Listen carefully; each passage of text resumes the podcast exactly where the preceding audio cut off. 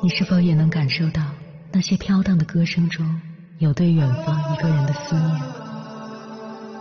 你是否也有遗憾？那些装进信封却始终没能寄出去的千言万语？你是否也走过从南到北那漫长的路？遇见，也错过那东来西去的人。当往事随风，爱。一尘风，凌晨时分，跨越千山万水，讲述和倾听我们的故事。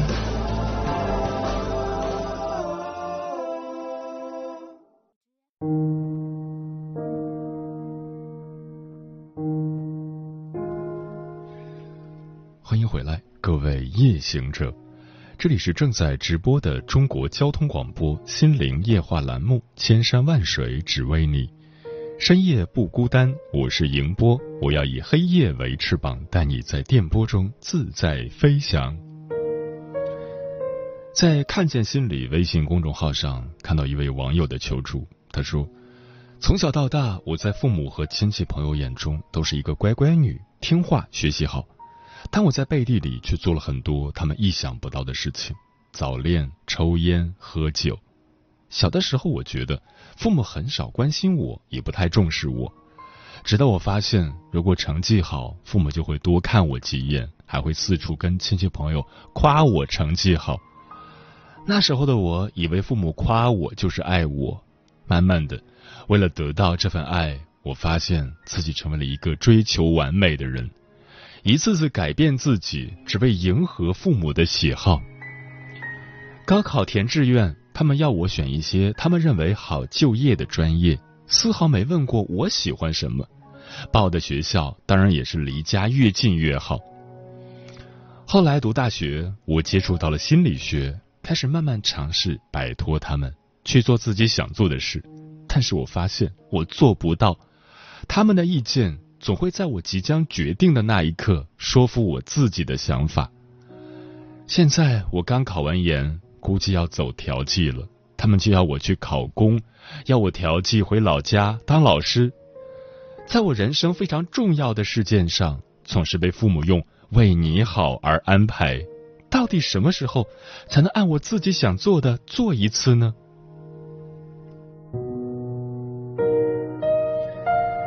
心理咨询师黄红玲这样回复他：“乖乖女，你好，在你的讲述中，我似乎能感受到一种强烈的无力感，它来自于无法遵从自己的内心去决定自己的专业，选择自己想读的大学，就业后的去向等等。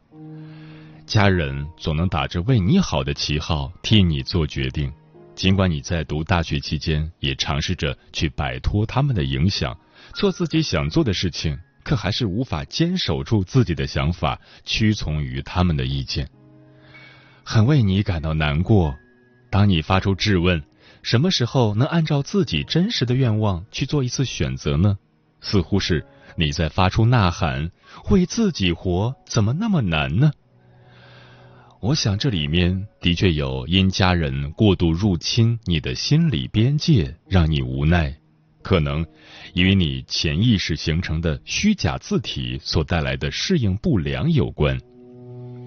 虚假字体指的是婴儿早年的照顾者通常是母亲，无法为婴儿的成长提供具有适应性的满足环境，婴儿内在体验到自己无法成为自己需求的发起者，以及自己所需要的客体的创造者，因此感到失望与沮丧。为了远离这种沮丧感，还是小婴儿的你远离了自己的需求，甚至早熟性的意识到照顾者的需求，转而放弃自己的需求去照顾他的需求。这是一种适应不良的心理防御结构，会让你的自体感因本我的需求经常屈从于外部压力而变得虚弱，这也是你产生无力感的源头。此外，虚假字体的模式也是为了应对早期养育环境失败而产生的自我防御，而养育环境失败则来源于母亲对婴儿出生的干扰。举个例子。当喂养婴儿时，妈妈是准确的辨认出婴儿哭声里的喂食需要，还是她根据自己的内在状态或是主观想法判断她的孩子是否该哺乳了？如果妈妈只根据自己的想法确定婴儿需要喂食，这就是对婴儿内在需求的干扰。长期体验类似的干扰，婴儿的创造性字体就无法强大。我想。对于你来说，压抑自己的愿望，不得不听从父母的安排，就是内在创造性字体被打扰的重复体验。当你意识到想要为自己做决定的时候，那是你真实的自我发出的呼喊，而虚假字体则使得你的想法总被说服。虚假字体在很长的时间里帮助你维系了与家人的情感链接。也提供了部分的情感满足，它让你体会到自己对于家人是特别的、有价值的，让你感觉到被爱、被关注。但你要清楚的是，我们作为一个个体，我们真正的价值感并不以任何条件为前提，相反，我们的存在即是价值。如果我们曾经获得过来自于照顾者无条件的关心和接纳，那么。我们便不必扮成乖乖女，以换取情感上的关注和认可。我知道你已经在各种重大的事件里经历了很多次纠结和痛苦，但未来还有很多决定等待着你真正的做出选择。你可以试着跟着咨询师模拟一个促进真实自体感发育的环境，让早期养育失败的经验逐一得到矫正。当你重新启动内在心理的发展进程，你内在真实的自体感也有机会重新凝聚和壮大。到那时，你就可以拿回自主生活的能力，为自己真实的想法做很多很多的决定。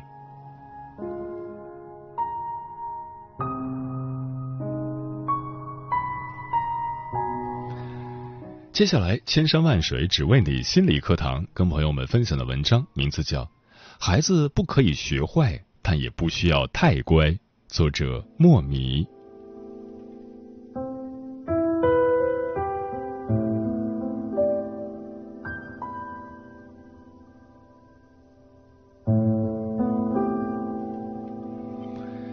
在知乎上看到这样一个提问：懂事的孩子快乐吗？被底下一位网友分享的经历戳了心。小时候，长辈总对他说：“外面东西很贵，大人挣钱不容易，你要懂事，不要乱花钱。”为了配合长辈的期望，获得一声懂事的赞赏，小小年纪的他就学会了把欲望憋在心里，不敢要零食，不敢要玩具，压抑着欲望，摆手拒绝，强迫自己做个听话的乖小孩。然而，这份懂事没有让他获得快乐，反而逐渐成为低自尊者。因为懂事，他失去了孩子该有的权利；因为懂事，影响到他成年后自卑的性格；因为懂事，让他总觉得自己不值得被宠爱。其实，幼年的他不是懂事了，而是习惯了。为了迎合长辈的期许，为了不给大人添麻烦。他只能被迫懂事，然而这份过早的懂事是有代价的。过于重视他人感受而忽略了自身意愿，过早学会成人世界的权衡利弊，压抑自我，而丧失了孩童阶段该有的任性的权利。也正因此，从小表现越乖、越懂事的孩子，往往长大后心理问题越多。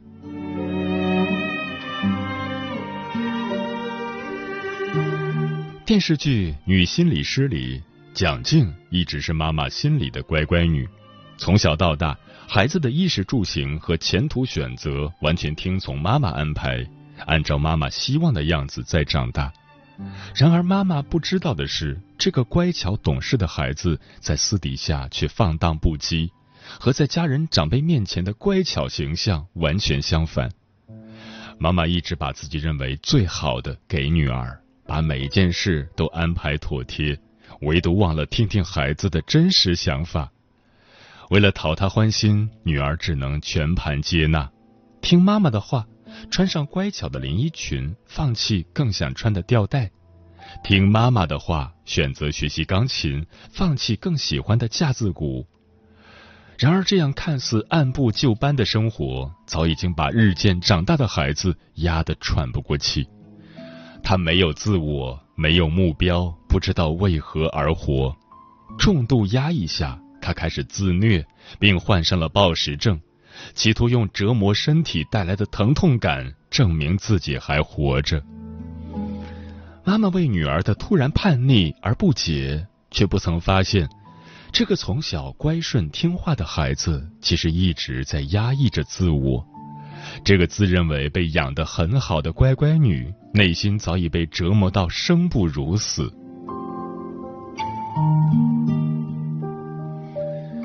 英国精神分析学家唐纳德·伍兹·温尼科特在一九六零年提出过“真我”和“假我”的概念。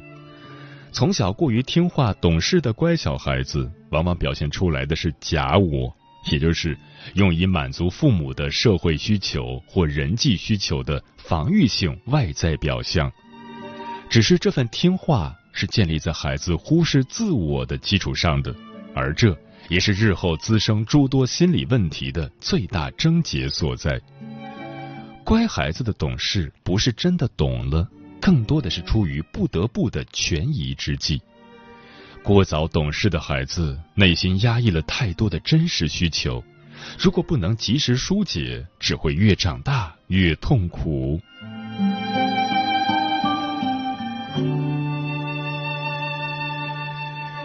小时候太过懂事听话的孩子，长大后往往容易出现以下这些问题：一、不懂拒绝的烂好人。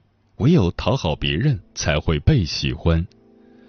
过早懂事的孩子，听话的最初目的大多是为了讨好，讨好父母，讨好他人，来换取接纳和喜欢。然而，当讨好成为习惯，不配感也会随之而来。心理学家马斯洛说过。一个人若不重视自身喜悦的体验，而总是选择得到他人认可的选项，最终将无法体会任何喜悦。诚然，当一个人活着的目的是扮演让他人接纳的自己，而不是做真正的自己，那他将很难体会到发自内心的快乐。二，没有主见的跟随者。凡是习惯听从，处事难独立。理解孩子的语言一书中有这样一段话：如果孩子没有权利表达自己的感受，如果我们只是针对他说话的内容做出回应，对他的感受却置之不理，那我们就是在清楚的告诉他，你的感受一点都不重要，你所谓的我也毫无意义。从小听话、万事听安排的小孩，逐渐把自我意识封闭了起来，言听计从，从而缺失了独立性的训练。当有一天他需要面对事情的时候，是完全没有处理能力的。三、批判性参与的拧巴者，走向另一极端，凡事对着干。孩子的成长过程中有一个很重要的阶段——自我意识的觉醒。然而，一味要求孩子听话懂事，会把他的自我抑制住。如果孩子的自我一直不被看见，声音一直不被听见，他就会出现存在感焦虑，也容易走向另一个极端——批判性参与，凡是和你对着干。当然，批判性参与不是为了批判，而是为了参与。为了凸显自我的存在感，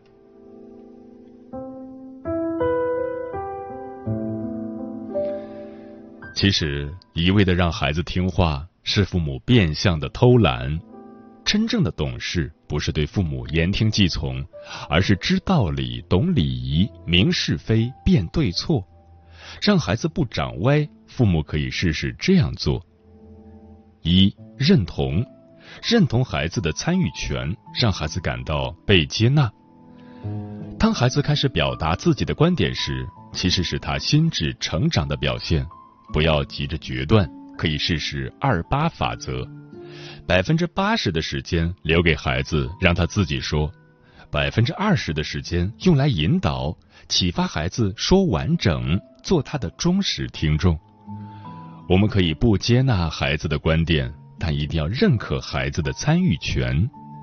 被听见、被看见。是孩子的自我被接纳的重要表现。二、引导，补全孩子的认知，手把手教他做大人。孩子在心智、思维、认知等层面上还不成熟，所以让他参与意见不等于全盘接收。允许孩子提出自己的观点只是第一步。引导孩子补全认知、完善思考，则是更重要的第二步。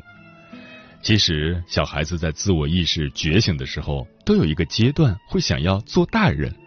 既然如此，不如把这作为契机，做出适时引导，手把手教他如何真正像大人一样思考。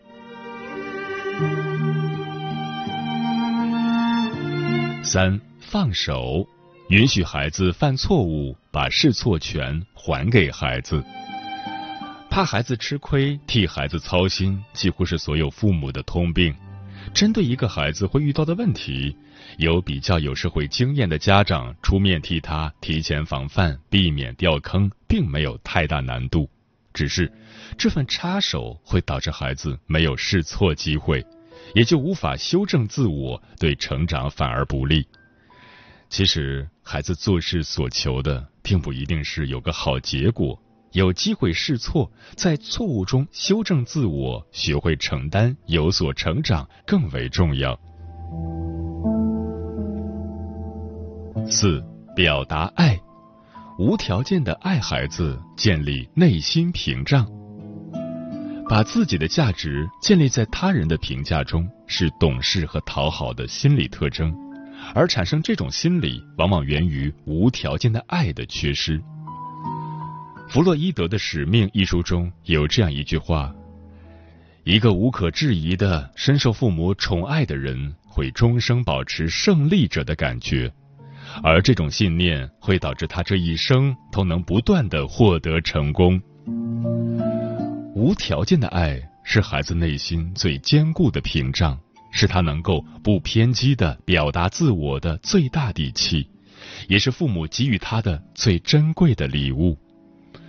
就像育儿专家阿黛尔·法伯说的那样，让孩子成为一个有血有肉的孩子，情感真实的人，比继续让他当妈妈的乖孩子更重要。成长路很长，孩子不可以学坏，但同样也不需要太乖。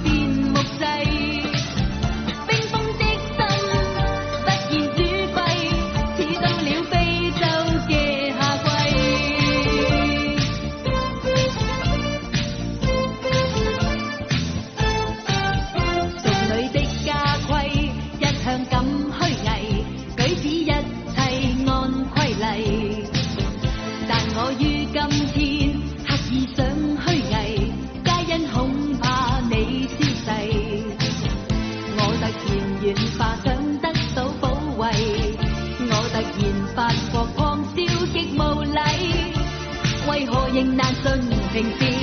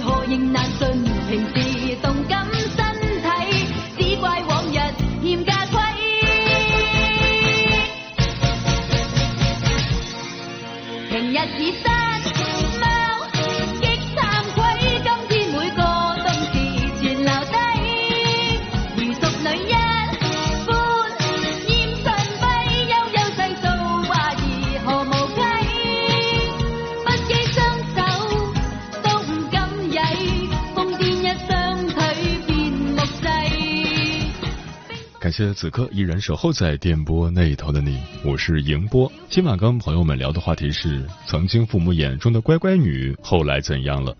微信平台中国交通广播，期待各位的互动。齐天大圣说，乖乖女不会乱发脾气，他们会很温柔的对待人，并且不管对方做错了什么，都会包容对方。实际上，他们承受了很多委屈。专吃彩霞的鸟儿说：“曾经的乖乖女，现在变了样。小时候父母说什么就是什么，特别孝顺；长大了开始叛逆，父母不让做的事情都做了。最后才明白，父母也是为了孩子好，都希望自己的孩子少走弯路。而我现在不是社会人眼中的那么优秀的人，但是我拥有了每个年龄段该有的童趣、快乐以及年龄体会，只是很遗憾，缺少了给父母的陪伴。”电波里的小五说：“我小时候也是听父母长大的乖孩子，不过对的我照做，不对的就忽略。我父母没有很成功，但不代表他们说的都是错的。他们会鼓励我要有不惧怕任何事情的能力，敢于尝试，不要唯唯诺诺、胆小怕事。所以，乖乖女也需要自己思考、自己实践，自己是自己的主人，自己对自己负责，不能把责任都推给父母。”嗯，作为女生，从小就被教育要听话、要乖巧、要努力上进、要保持优秀，成绩拿第一，考进好学校。这些无休止的争夺，在很多女生小时候就已经拉开序幕。在东亚教育文化圈，女性普遍面临的问题是，社会告诉她们必须做一个懂事的好女孩，做一个温顺的好妻子。这样才能有美好的爱情和体面的生活。背后的本质是亚洲社会的女性权益难以得到真正的尊重。我们要过好自己，不论男女，先得有真正的自我才行。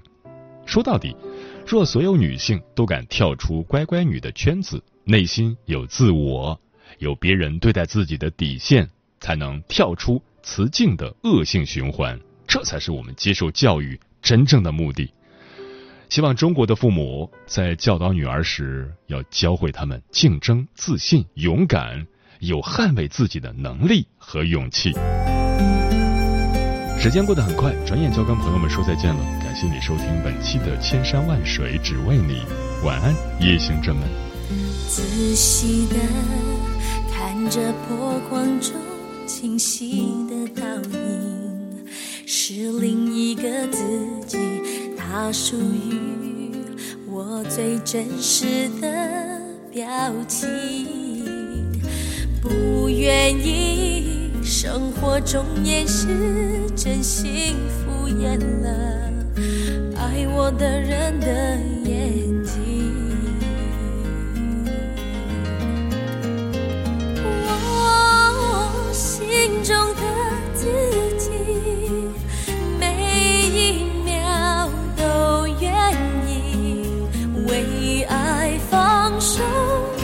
追寻，用心去珍惜。